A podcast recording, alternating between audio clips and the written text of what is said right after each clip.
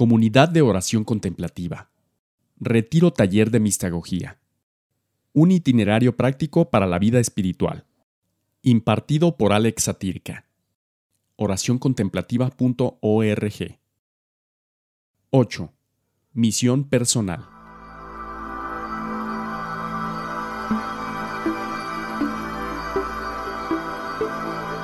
Qué gusto verles nuevamente y compartir un rato más de estas reflexiones en el camino mistagógico hacia el encuentro con el Señor, esta vida plena de comunión, que no se construye sobre lo abstracto, sino lo concreto de lo que cada uno de nosotros somos.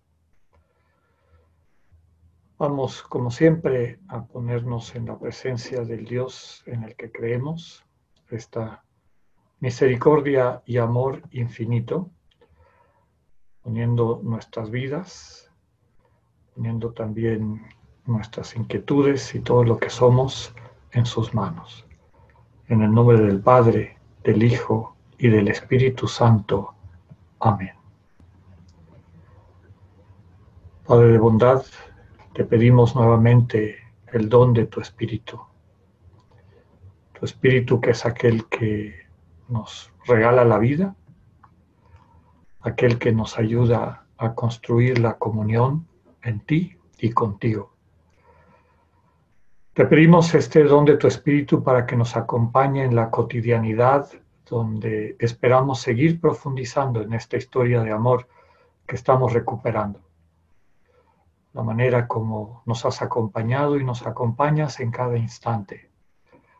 Ayúdanos a crecer en sensibilidad para percibir tu presencia amorosa.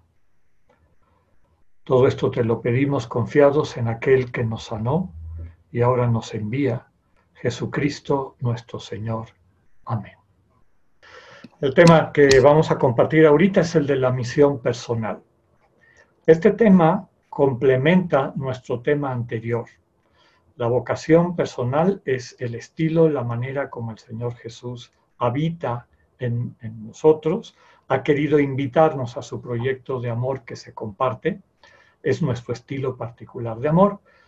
Y recordando la frase de San Ignacio de que el amor necesita encarnarse, necesita convertirse en realidad, el amor se traduce en un servicio. Y para este servicio, para estos actos de amor concreto, el Señor nos ha regalado eh, una serie de herramientas, de elementos, de dones, como veremos en un momento, que nos capacitan para un tipo de amor particular y un amor que se concreta en un servicio particular. Es este sentido de la misión, de la misión entendida como envío. Toda la mistagogía eh, trata de, en primer lugar, desenmascarar el engaño de nuestra vida, es decir, el ego. Y como decíamos, el ego no solamente se manifiesta en personas que eh, viven vidas claramente antisociales o criminales, ¿no? El ego se puede disfrazar de todo. Traten ustedes de viajar al, mundo del Señor Jesús, la Palestina de principios de la era cristiana, los héroes de la sociedad de aquella época, o al menos ellos así se lo sentían, porque eran devotos, hablaban mucho de Dios, eh, sentían que toda su vida estaba totalmente volcada a Dios, que eran los fariseos, que tenían una colección de 613 reglas que tenían que seguir, y claro, si las seguían al pie de la letra, se sentían perfectos y se sentían con el derecho de poder juzgar a los demás, pero en el fondo estaban muertos. Veíamos cuando hablamos del pecado esos criterios que Pablo, que había sido fariseo, o sea, cuando él pierde su fe farisea, y ese es el símbolo eh, que está registrado en el libro de los Hechos de los Apóstoles, en el relato del Pablo que queda ciego en el camino de Damasco.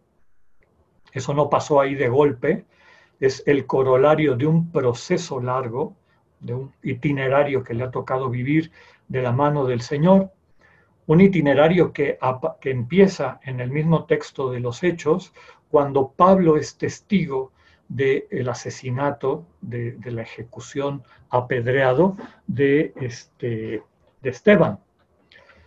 A este joven judío que busca a Dios con un corazón sincero, pero que no lo ha encontrado, lo está buscando en un camino que no es, en este camino cosificado propio de la, de la religión de los méritos y de los premios y de los castigos, le llama la atención ver a esta persona que muere con la congruencia del amor, muere amando, muere pidiéndole a Dios por los que lo están matando. ¿A cuántas otras personas habrá visto Pablo, este judío devoto, tan devoto que se convierte en perseguidor del camino cristiano? Eh, ¿A cuántas personas habrá visto morir de esa manera? En ese viaje a Damasco llega un momento en que Pablo, como muchos de nosotros a lo mejor, hacía sus, sus meditaciones de manera especial en el, en el caminar, y llega un momento en que pierde su fe, pierde su fe este, farisea, pierde, eh, pierde aquello que le había dado sentido a su vida hasta entonces. Pablo pierde su fe farisea, esa manera de entender a Dios como el juez universal que castiga y que premia y etcétera, se da cuenta que no es el Dios vivo. Podemos decir que Pablo se vuelve un ateo en ese camino a Damasco. Se da cuenta que la apuesta religiosa que ha hecho hasta entonces no sirve. ¿Y cuando recupera la vista Pablo? Cuando vuelve, cuando descubre una nueva fe, la fe cristiana. Y esa fe se la transmite la comunidad cristiana de Damasco que lo acoge. Claro, cuando se queda sin sus 613 reglas para tratar de, cumplir de tal manera que Dios me pague por lo que yo este, le obedezco, entonces empieza a tratar de buscar cómo podemos saber quiénes están vinculados a Dios. Y es cuando sale lo que compartíamos ayer en la noche de estas listas de obras de la carne y frutos del Espíritu.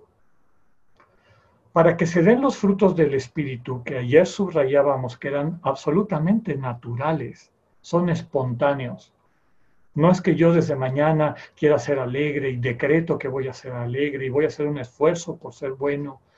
Ese es un camino que lleva a un callejón sin salida. El amor de Dios es el que nos ama. Y el amor consiste en dejarnos amar primero por Dios. Ese amor de Dios desenmascara todo lo que hay en nosotros que no es Él. El pecado es eso. Todo lo que existe en tu vida que no es Cristo y que no es la actitud de amor de Cristo. Conforme vamos descubriendo ese dinamismo, la manera como el Señor ha querido vivir en nosotros para hacer presente su amor en medio del mundo, con facetas específicas, únicas, irrepetibles, que es lo que eh, presentamos en la charla anterior, vamos descubriendo nuestra vocación personal. Es la forma como nosotros amamos en nuestro entorno. Este es el elemento más estable de mi identidad personal en Cristo. Esa forma de amar que descubrimos en nuestras experiencias fundantes, que captamos cada vez que entramos en resonancia con una actitud, con una palabra, con una manera de ser de Cristo al meditar los evangelios, al insertarnos en los evangelios y dejarnos enseñar por él. Ahora vamos a hablar de las otras dos, lo que se conoce como misión personal y lo que podríamos llamar apostolado o servicio personal. La vocación personal es el elemento más estable de nuestra identidad en Cristo.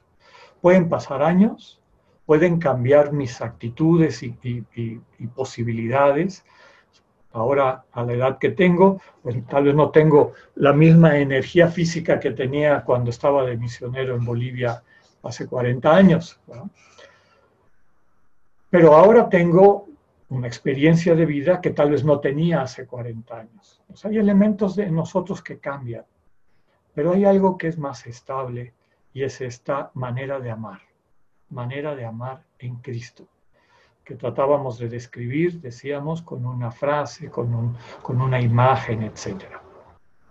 Ahora vamos a hablar de otro elemento de nuestra identidad importante en el discernimiento y en la, invitación a encarnar el amor, que es la misión personal. Desde luego que la misión personal está sustentada en mi vocación. La misión personal implica aquellas características, dones, talentos y fragilidades que me confieren un perfil particular y una contribución específica en la construcción del cuerpo de Cristo en este mundo. Y como ya hemos dicho varias veces, desde luego que hacen referencia a una necesaria complementariedad entre los que formamos este mismo cuerpo de Cristo. Esta misión personal puede variar durante el tiempo porque algunos de estos dones, como los que les citaba yo ahorita, el, el, nivel de energía física, la capacidad creativa, la sabiduría que da la vida, la experiencia de trabajo, también va cambiando. Esto puede variar durante el tiempo. Si no, eh, si bien, perdón, mantiene una cierta estabilidad. Y finalmente tenemos el apostolado o servicio personal, lo que en la espiritualidad ignaciana conocemos como misión recibida, aquello que se nos confía a través de los superiores o del discernimiento dialogado con un acompañante espiritual para servir de una forma particular en ese cuerpo de Cristo. Este es el que tiende a variar con mayor frecuencia. Déjenme ponerle unos ejemplos para explicar esto.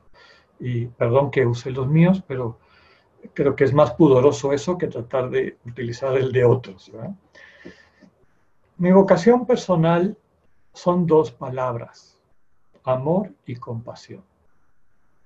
Ese es el Cristo que me sana a mí un Cristo que ama, un Cristo que es compasivo, un Cristo que siente con el hermano, que es misericordioso porque tiene un corazón para él. Tiene muchísimas otras eh, explicitaciones este amor, muchas de las que ya describimos, un amor gratuito, un amor en libertad, un amor este, incondicional, etc. Pero yo, para mí, mi vocación personal es amor y compasión. ¿Cuál es mi misión personal? Pues resulta que Alex Atirka tiene una historia. Creció en una familia, estudió ciertas cosas, hay algunas actividades que se le facilitan, hay otras actividades que ni que se lo pidan las puede hacer, porque no tiene esa sensibilidad, esa gracia, ese don. Finalmente, si juntamos todos estos elementos, los dones, talentos y fragilidades que Dios me ha dado, aparece un perfil. A mí me gusta decir, ¿qué perfil es este? Bueno, el perfil de un investigador. Me encanta investigar, leer la ciencia, adentrarme. El perfil de un eh, de alguien que enseña, de un maestro, de un docente. Me encanta enseñar. Se me da con facilidad la didáctica, el, explicarle las cosas a la gente, el transmitirles las eh, intuiciones que voy experimentando, que voy descubriendo. También veo que el Señor me ha regalado el don de acompañar, de sentir cómo están los demás, de poderles dar una palabra de vida, una serie de cosas que hacen un perfil. Y ese perfil se traduce en mi vida en, una, en un trabajo en el ambiente universitario, donde a lo mejor esta colección de dones y talentos encuentra la manera más fácil de encauzarse, y efectivamente en la compañía es a lo que me he dedicado. Desde que terminó mi formación, he trabajado en, en, en, la academia, en la universidad, en el ambiente universitario, desde luego dando ejercicios y demás, pero con ese talante, ¿no? Mañana puede pasar cualquier cosa. Puedo enfermarme, puedo, lo que sea, puedo perder la memoria, En fin, conforme cambia esta estructura de dones y talentos, a lo mejor eh, dentro de 10 o 15 años, el provincial me diga, mira, como estás ahorita así ya mayor y con todo esto, qué bien nos vendrías en una casa de ejercicios para confesar a la gente que está haciendo retiro. Cambia la misión. Ya no es ese perfil del trabajo universitario, de investigación, etc. Mi vocación personal, amor y compasión, esa no se toca, porque es la manera como Cristo vive en mí entonces, a donde vaya y a lo que vaya, voy a encarnar esa vocación personal, claro, en la medida en que permanezca vinculado al Señor.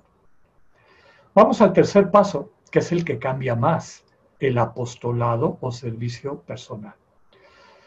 Dentro de ese perfil, que ahora vamos a estudiar con un poco más de detalle para que ustedes puedan hacer su ejercicio, esta especie de inventario de dones, para que ustedes en diálogo con el Señor puedan entender el, inventario, la colección, el tesoro de dones específicos que les ha dado. El tercer nivel del apostolado, servicio eh, personal, es el que varía más. Desde que yo terminé mi formación y me destinaron por primera vez a enseñar en una universidad, eh, he estado en tres. Trabajé en la Ibero durante casi siete años, eh, en la Pontificia al mismo tiempo. Después de ese tiempo, el padre general me invitó a ir a Roma. Me fui a Roma. Estuve dos años en Roma, en la Gregoriana.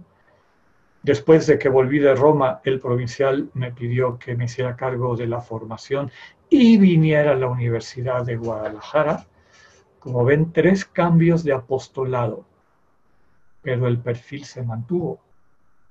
No me dijo, eh, mañana te voy a, mandar a manejar el dinero de la compañía o te voy a mandar de director de, de un centro de promoción social, porque tenemos un perfil.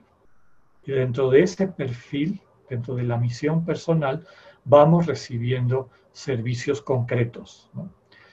En el caso de un religioso a lo mejor implica todos estos cambios de, espacios donde servimos, pero yo creo que en nuestra vida cotidiana también. La última frase es bien importante. El ideal es que los tres niveles en tu vida estén en armonía. Yo no puedo desarrollar una misión que contradiga mi vocación o un apostolado que no esté, que no contemple cuáles son los dones que Dios me ha dado. Imagínense que el provincial me diga mañana, ya te destinamos para que ayudes en el, Instituto Nacional de Neurología realizando operaciones de neurocirugía. Entonces pensaría yo inmediatamente que algo le pasó al pobre provincial. Yo no tengo ese don. Entonces, el ideal es esta eh, armonía entre los tres niveles. Vamos a focalizar ahora en la misión personal que se queda como un trabajo a realizar en los próximos días o meses. Esto es algo que no se acaba. Para entender nuestra misión personal es necesario tomar conciencia de los cinco panes y dos pescados que el Señor nos pide entregarle para dar de comer a la multitud necesitada. Recuerda el texto de la multiplicación de los panes. Para sorpresa de los apóstoles, ante esa multitud hambrienta, el Señor les dice, denle de comer. Y claro, se asustan y le dicen, ¿por dónde empezamos? Ni que nos gastemos 200 este, días de salario, le podríamos dar un pedacito de pan a toda esta gente. ¿Qué les dice el Señor? ¿Qué tienen? Hacen un inventario y le presentan esto que es bastante, digamos, este, humilde, cinco panes y dos pescados. La clave, como decíamos en la charla anterior, es entregarle eso al Señor. Aplicado a nuestra misión personal, tus cinco panes y dos pescados son los talentos naturales, los dones y carismas sobrenaturales y las fragilidades que se entretejen en tu vida, en mi vida y en la, en la vida de cada uno de nosotros para concretar la manera como estamos en este mundo. Estas son las notas constitutivas de tu identidad humana. No debemos olvidar que todos ellos son facilitadores, es decir, vehículos, oportunidades para encarnar el amor de Dios en este mundo. Tu identidad en Cristo es más profunda que ellos. Por eso les decía, aunque me vayan cambiando en mi perfil, mi misión este, evolucione, se transforme, la manera como Cristo quiere amar en mí se mantiene. El problema es cuando nos identificamos con esos dones y cuando desaparecen en nuestra vida, nuestra vida pierde sentido. Sentido fundamental de la vida de todo ser humano es el amor. Y para encarnar el amor a lo largo de tu existencia, tienes estos vehículos que van cambiando, que son los talentos, dones, carismas y fragilidades. Recordando nuestra vocación personal, la manera como Cristo vive es en nosotros, aquel nosotros soy del que hablábamos, es el núcleo de nuestra persona, nuestra identidad hipostática. Hipóstasis en griego significa persona. Amar y existir son lo mismo en Dios. Estamos llamados a aprender experiencial y procesualmente en este mundo esa vocación que tenemos, alcanzar la semejanza divina desde la imagen que recibimos como potencialidad. Nuestro camino de santidad radica en entregar los cinco panes y dos pescados que Dios te ha dado para alimentar a tus hermanos. Y esto es, ponlo, ponlos constantemente en las manos del Señor y espera sus instrucciones precisas de cómo repartirlos. Ese es el discernimiento. El discernimiento es entregarle la vida al Señor cada día, que en el fondo es un don, y decirle, preguntarle, ¿qué quieres que hagamos hoy? ¿Cómo quieres que amemos hoy? La misión personal es la forma como mi manera de amar se concreta, se encarna con una serie de elementos en un momento dado. No hay que olvidar que todo inclusive la existencia misma, es un regalo de Dios.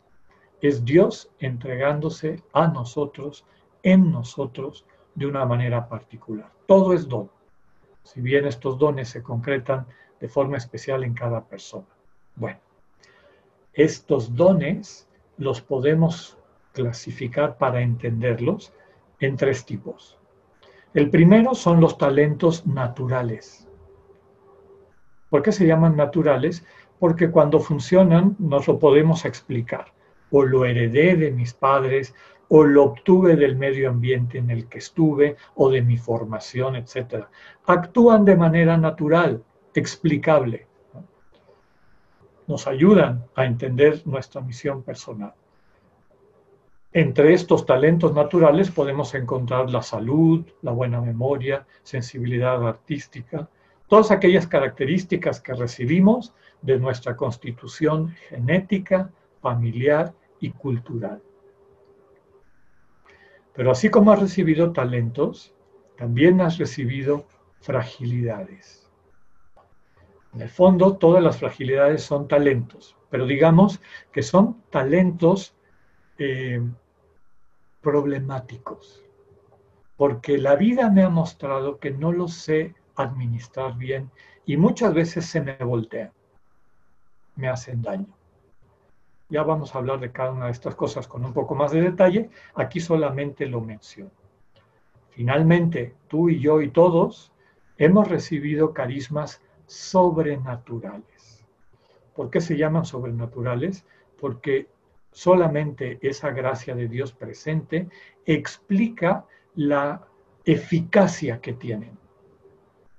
Les comentaba que hay personas, hablábamos de música eh, en los días anteriores, el compositor de la música que hemos estado tocando al inicio de nuestras reuniones, que tuvo una experiencia de conversión radical, era un rockero de los 70s, 80s, pero de aquellos realmente reventados, tuvo una experiencia profunda de Dios y su vida cambió radicalmente.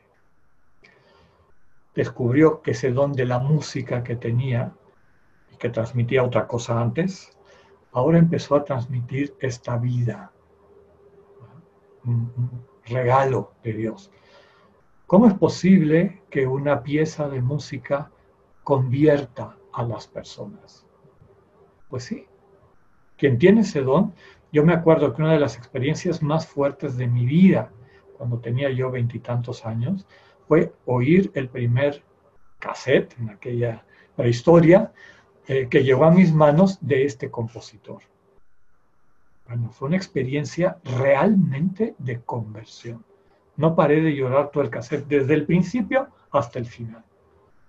No me predicó, no me dijo, léete este texto, ni siquiera lo conocía, pero tenía este don sobrenatural. Y mucha gente que escucha su música dice lo mismo. Aquí hay algo, aquí hay algo. Bueno, así como él, todos nosotros hemos recibido carismas sobrenaturales. Empecemos por los talentos naturales. En un tiempo que tengas a tu ritmo, conforme vayas pudiendo, te invito a que hagas tu inventario de panes y pescados. ¿Cuáles son tus cinco panes y tus dos pescados? Ante Dios y pidiéndole la luz del Espíritu Santo, revisa cuál es tu realidad en cuanto a salud y condición física. Cuál es tu constitución corporal, qué puedes hacer, qué no puedes hacer, qué se te facilita, qué se te dificulta. Ya ahí vemos cómo empiezan a surgir pinceladas del perfil de nuestra identidad. Después puedes hacer un inventario de tu carácter. ¿Cuáles son las notas positivas de tu personalidad que percibes que te han ayudado, que te acompañan, que coadyuvan, como todo, en la medida en que los pones en, en, servicio de los demás desde el amor de Dios en tu corazón, pero que ves que se pueden convertir en bendición para otros. Tercer elemento importante, tu historia familiar. Los elementos presentes en tu entorno familiar que te capacitaron para hacer una contribución positiva a tus semejantes.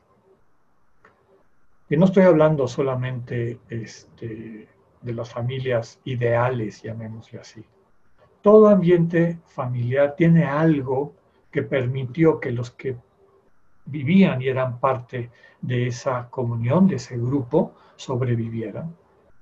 Y aquí hay que pedir la gracia de rescatar lo mejor, lo que me capacita para poder ser una persona positiva, propositiva.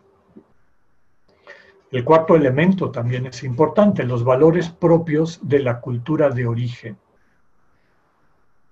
Me gusta decir que no es lo mismo nacer en Alemania que en Italia, que en México, que en Bolivia, que en Chile, que cada cultura, cada, contexto social tiene sus características propias. Es el fruto de siglos de evolución adaptativa de datos de supervivencia armónica propios de la cultura de origen. Así como la familia, la cultura también tiene luces y sombras. Aquí de lo que se trata es de que podamos rescatar todas las luces que son eh, susceptibles de convertirse en bendición para los demás. El quinto elemento es la educación. ¿Qué hemos aprendido en procesos de educación formal? y la manera como los hemos aplicado a la vida de forma concreta.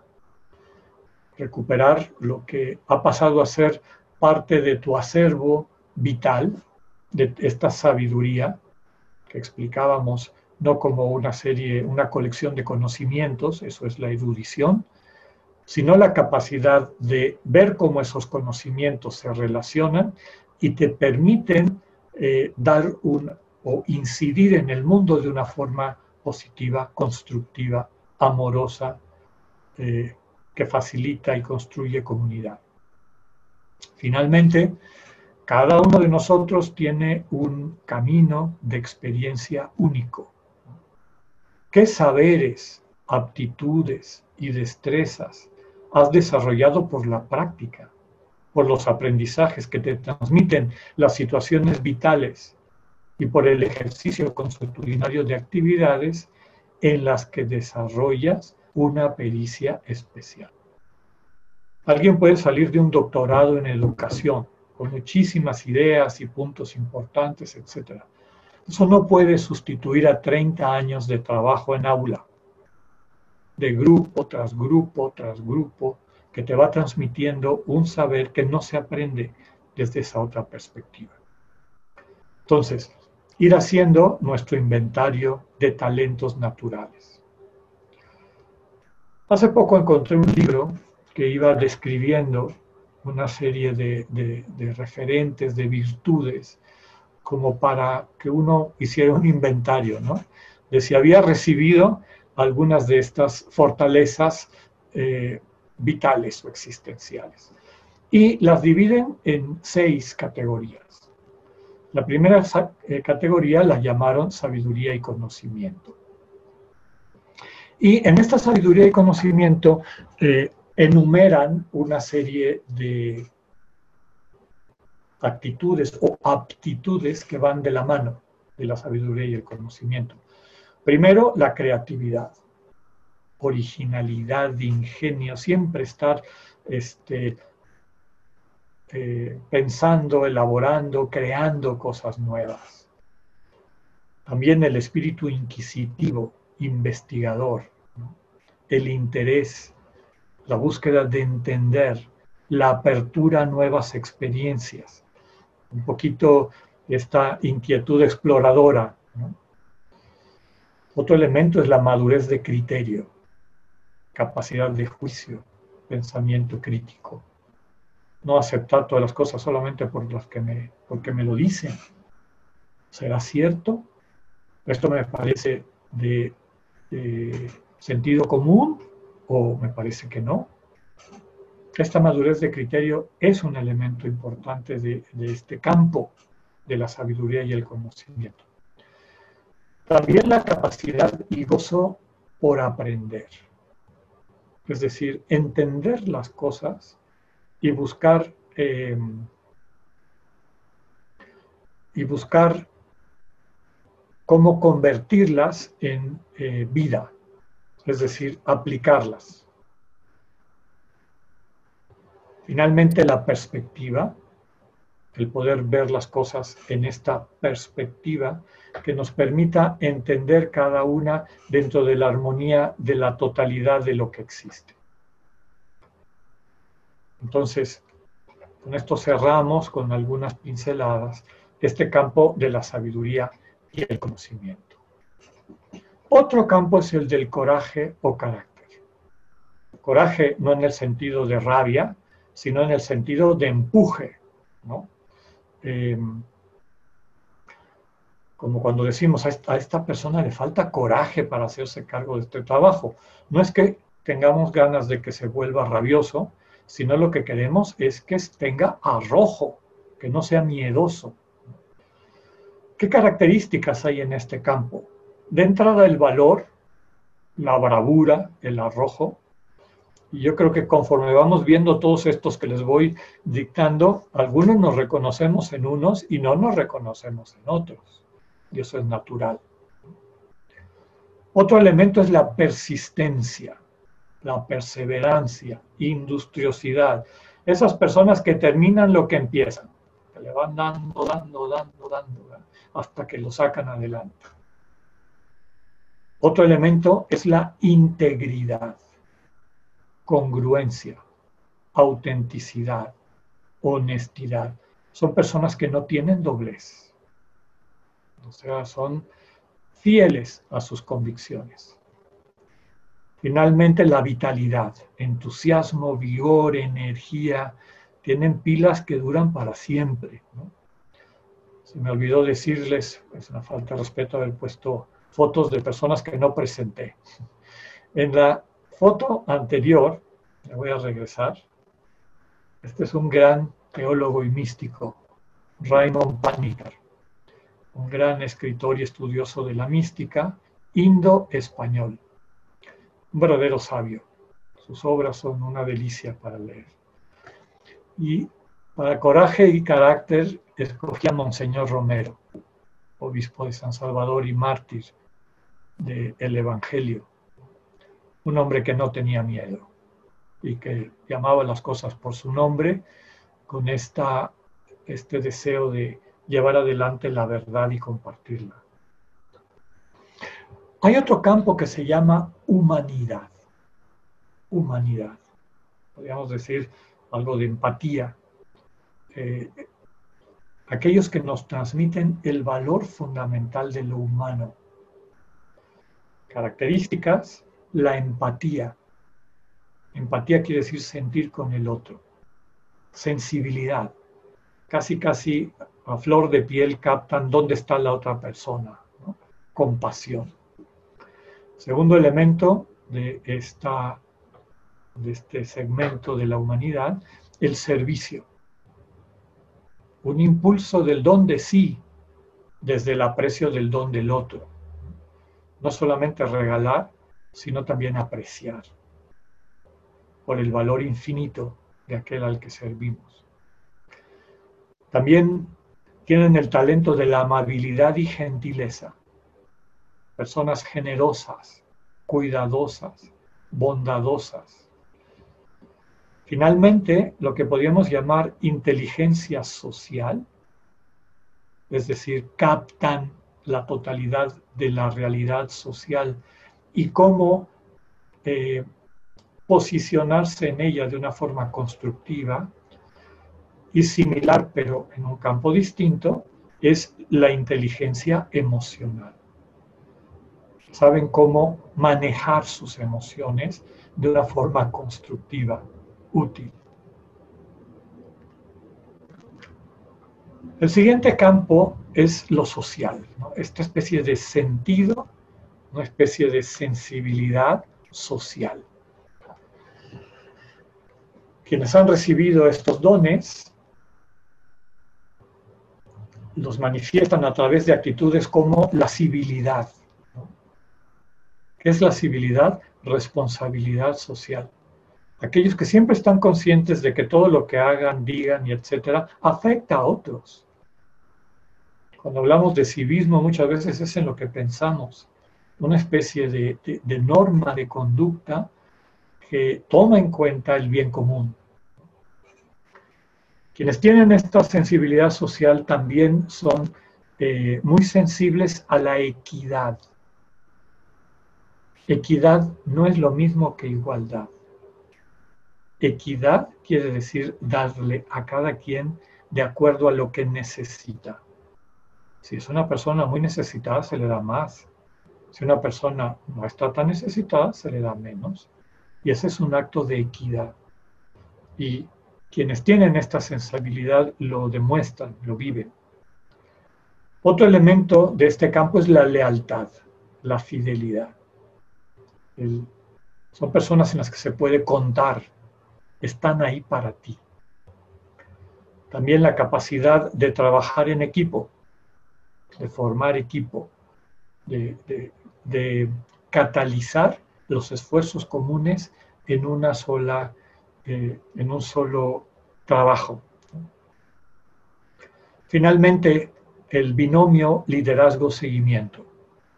Son personas que pueden liderar con mucha facilidad porque con la misma facilidad pueden seguir cuando toca.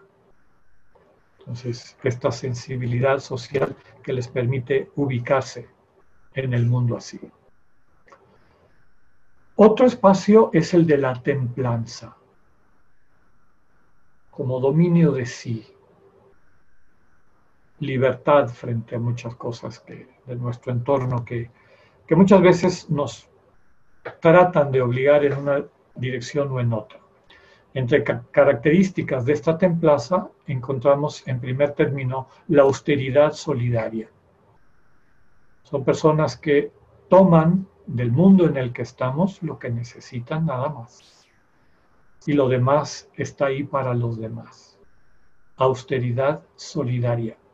No austeridad por el hecho de la austeridad, sino para compartir lo que Dios nos ha dado para todos.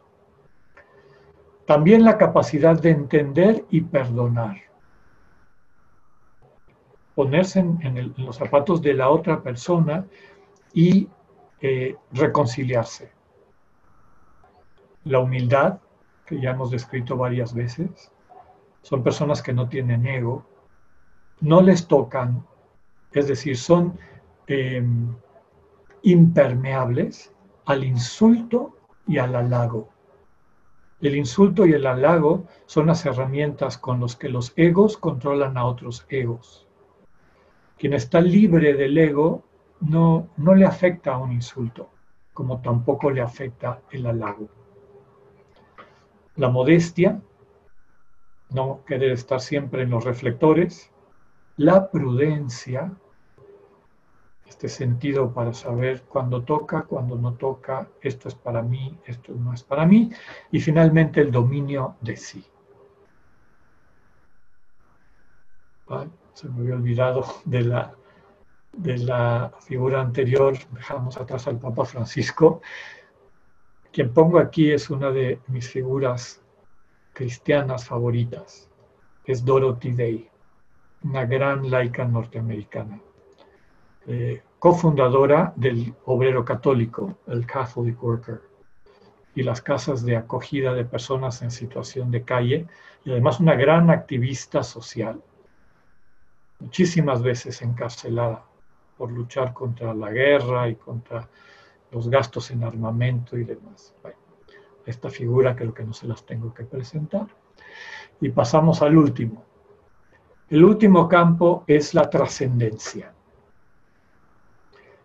quien tenemos en la foto es un gran maestro espiritual del Monte Athos, un monje, un padre, un abba del Monte Athos, el abba, el abba Paisios, gran maestro de la vida en el espíritu. Quien ha recibido dones de este campo de talentos están, por ejemplo, el aprecio de la belleza y la excelencia, capacidad de contemplar, de asombrarse, de elevar el espíritu, el gozo estético, etc. Personas que viven desde una profunda gratitud. Captan que todo es regalo, don de Dios. En ellos se manifiesta claramente la esperanza, son optimistas. Esperan un futuro promisorio. Tienen buen humor, los grandes santos eran personas capaces de reírse de sí mismos. Estos santos de solemnidad muchas veces son más bien este, pantalla que realidad. Y finalmente, la vivencia de espiritualidad. Este hambre, anhelo de encuentro con Dios. La búsqueda de religación, volverse a ligar con Dios. La fe, la confianza, en aquel que nos invita y nos ama, el sentido de vida. con esto terminamos esta pequeña ayuda que pueden ustedes tomar para hacer su inventario de, talentos naturales. También vale la pena que se ejerciten en hacer el inventario de sus fragilidades. Además de las fortalezas, que pueden ser lo que acabamos de describir, Dios nos ha otorgado una serie de dones y talentos que a nosotros nos parecen fragilidades. ¿Y por qué le llamamos así?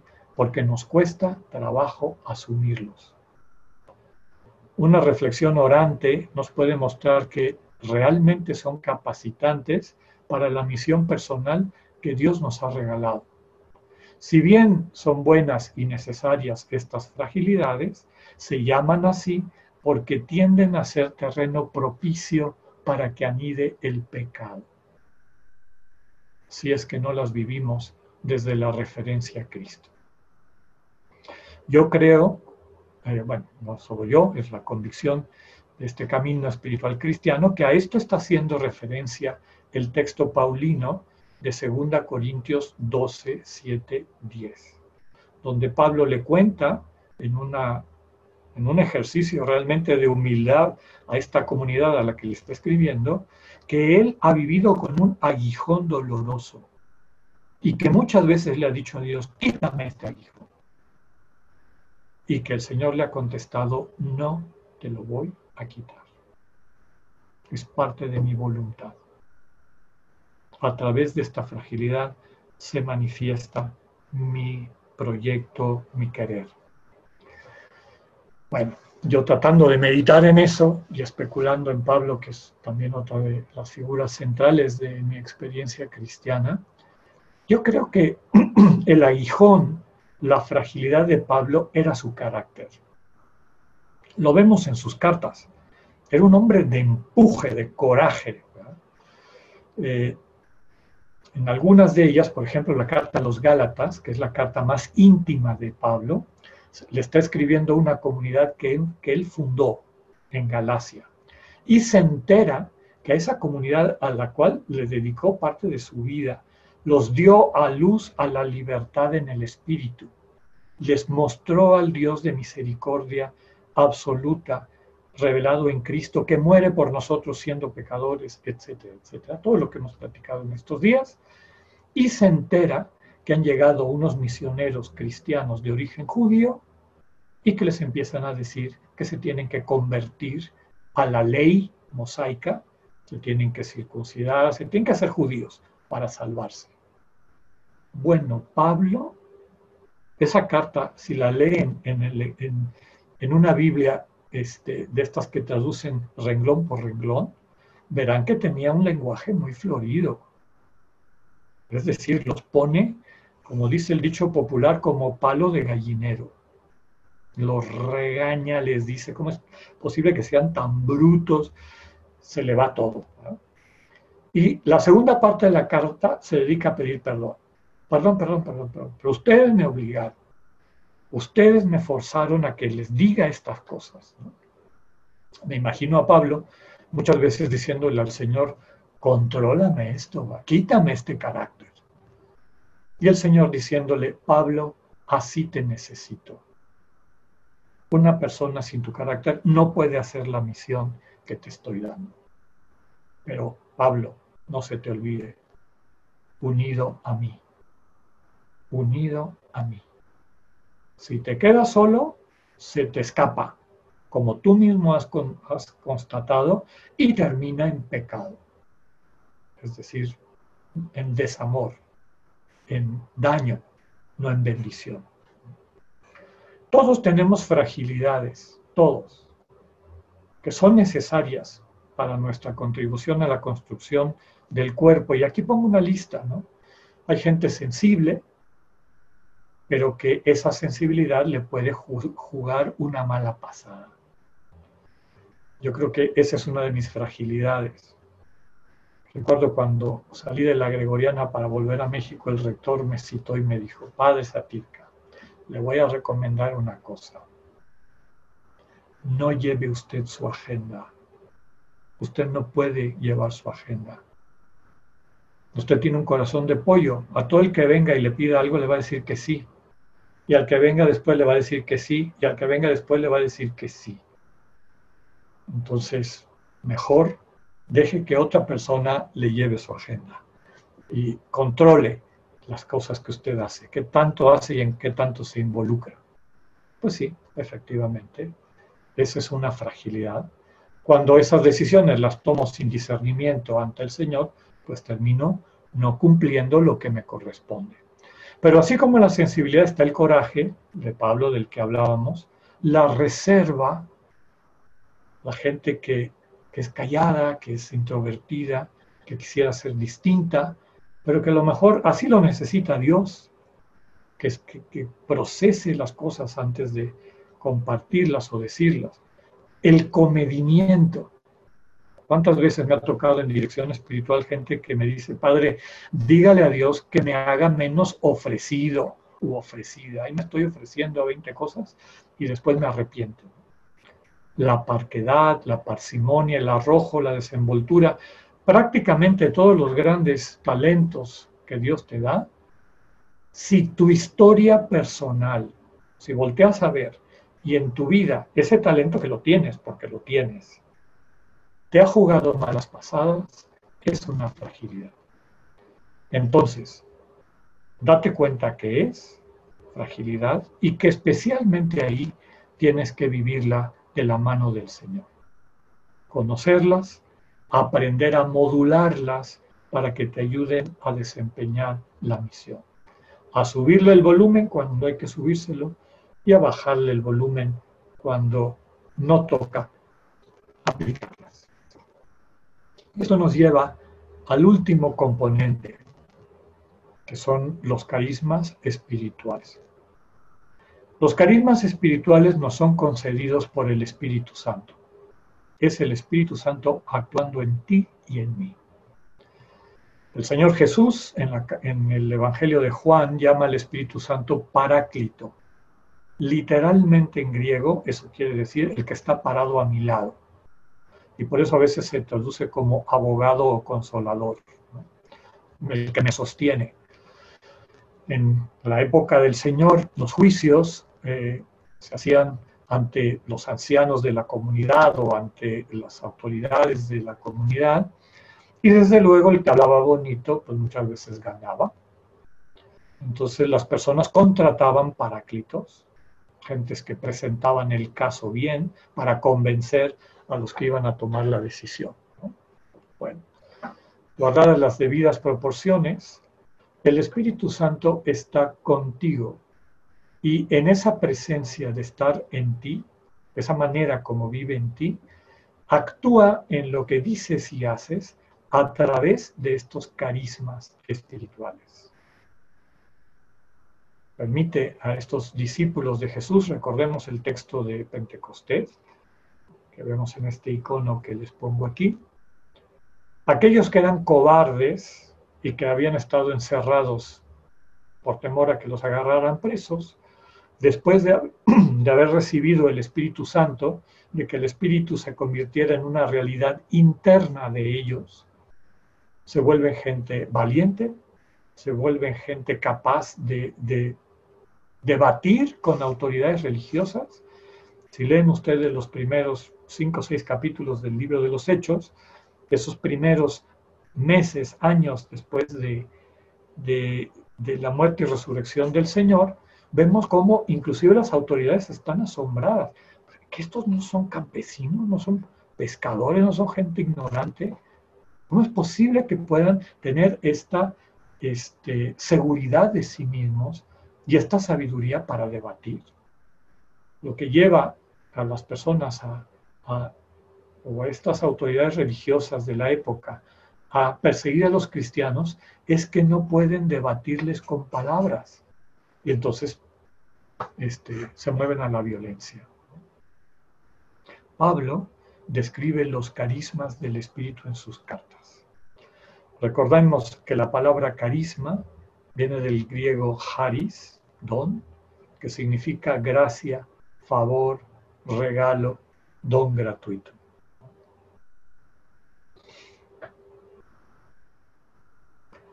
¿Cuál es la diferencia entre un talento natural y un carisma espiritual? Ya lo dijimos. Los talentos se pueden heredar, se consideran básicamente naturales o aprendidos o desarrollados. En cambio, los carismas se reciben de manera sobrenatural del Espíritu Santo a través de los sacramentos del bautismo y la confirmación. Son regalos sobrenaturales que capacitan al creyente a contribuir a la edificación del reino, del cuerpo vivo de Cristo. Los talentos se mantienen en el orden de lo natural, en cambio los carismas sobrepasan las habilidades humanas.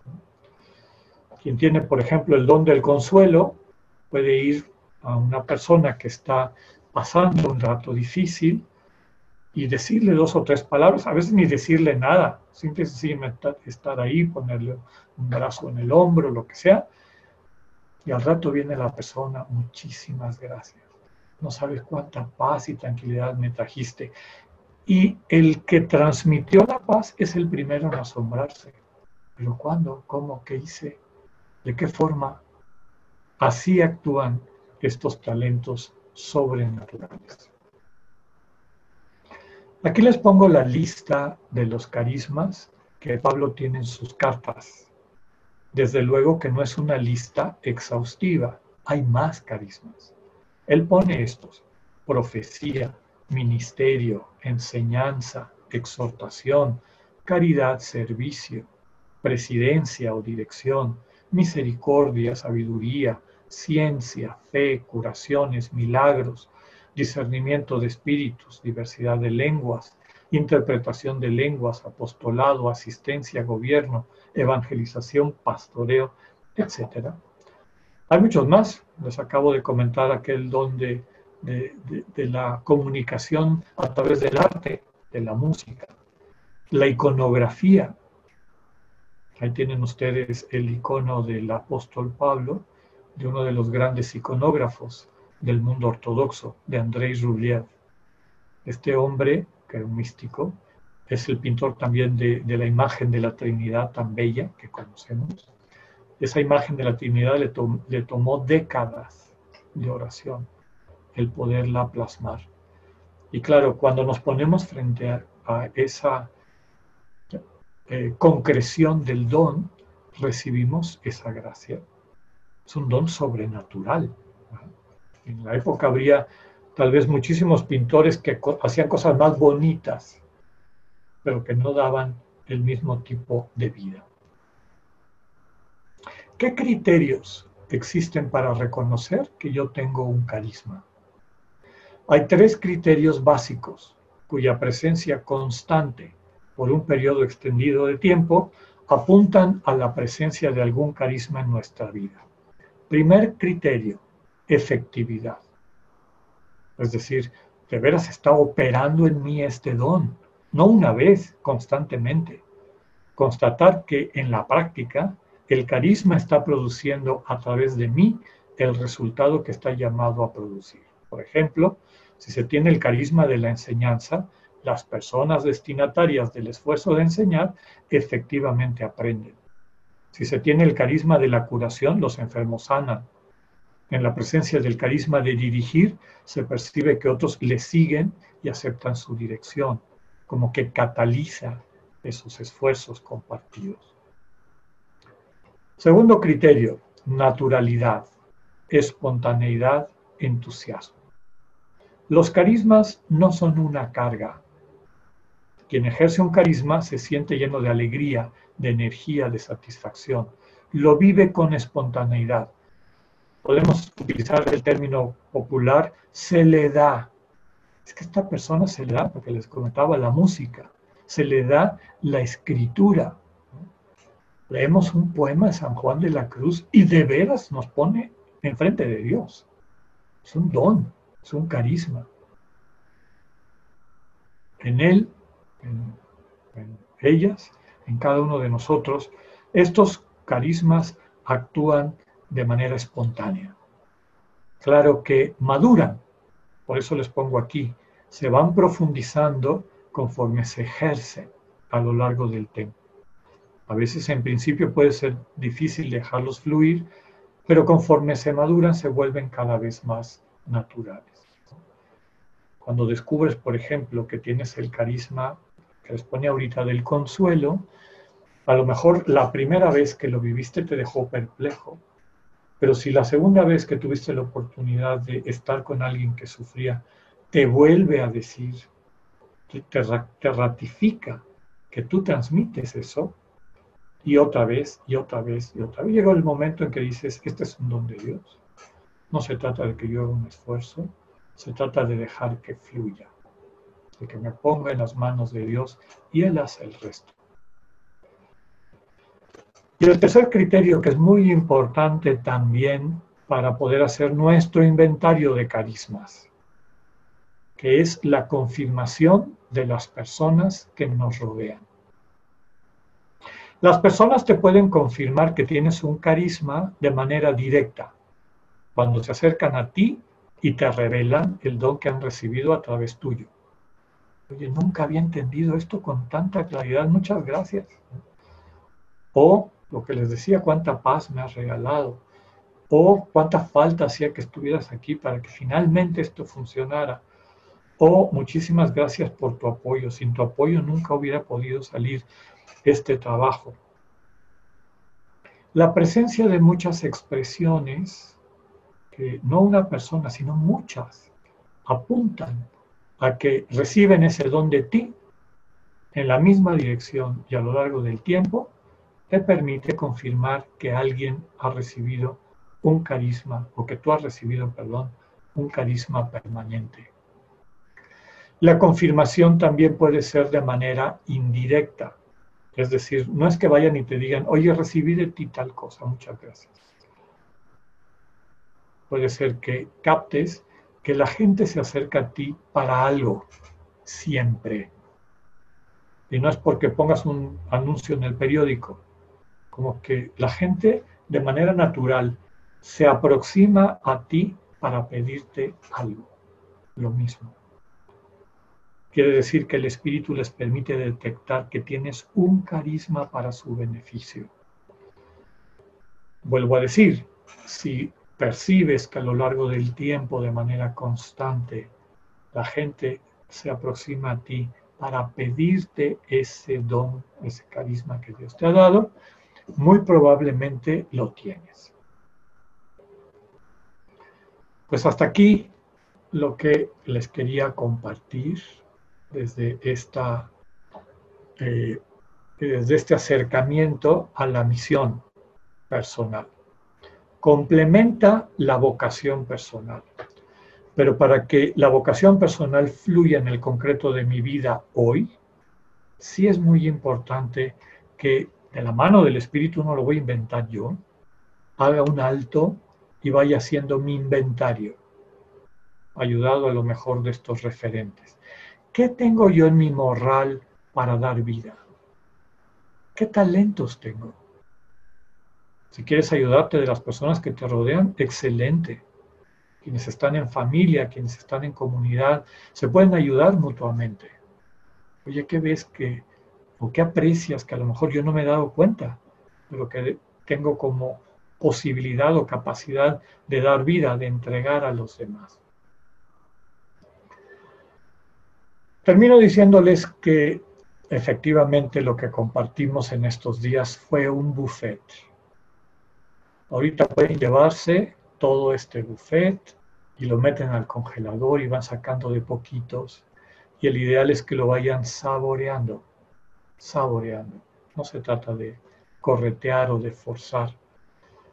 Goza cada una de las meditaciones, goza cada una de, las temáticas, que en el fondo lo que están hablando son de momentos existenciales de la mistagogía. Es decir, ¿cuál es este camino a recorrer para que yo llegue a la meta del encuentro con Dios, que es amor infinito, que me capacita a mí para poder ser un agente, un vehículo de ese amor infinito. Pues que el Dios de la vida nos ayude a todos a ser vida, a poder compartir lo mejor de nosotros con los demás, a ayudarnos a que se manifieste eso. A veces necesitamos un empujoncito de los demás para hacernos cargo de los regalos que Dios nos ha dado. Y les agradezco de corazón su paciencia, su presencia, su confianza. Y conversaremos en un rato para cerrar nuestra experiencia de retiro. Que Dios nos siga bendiciendo.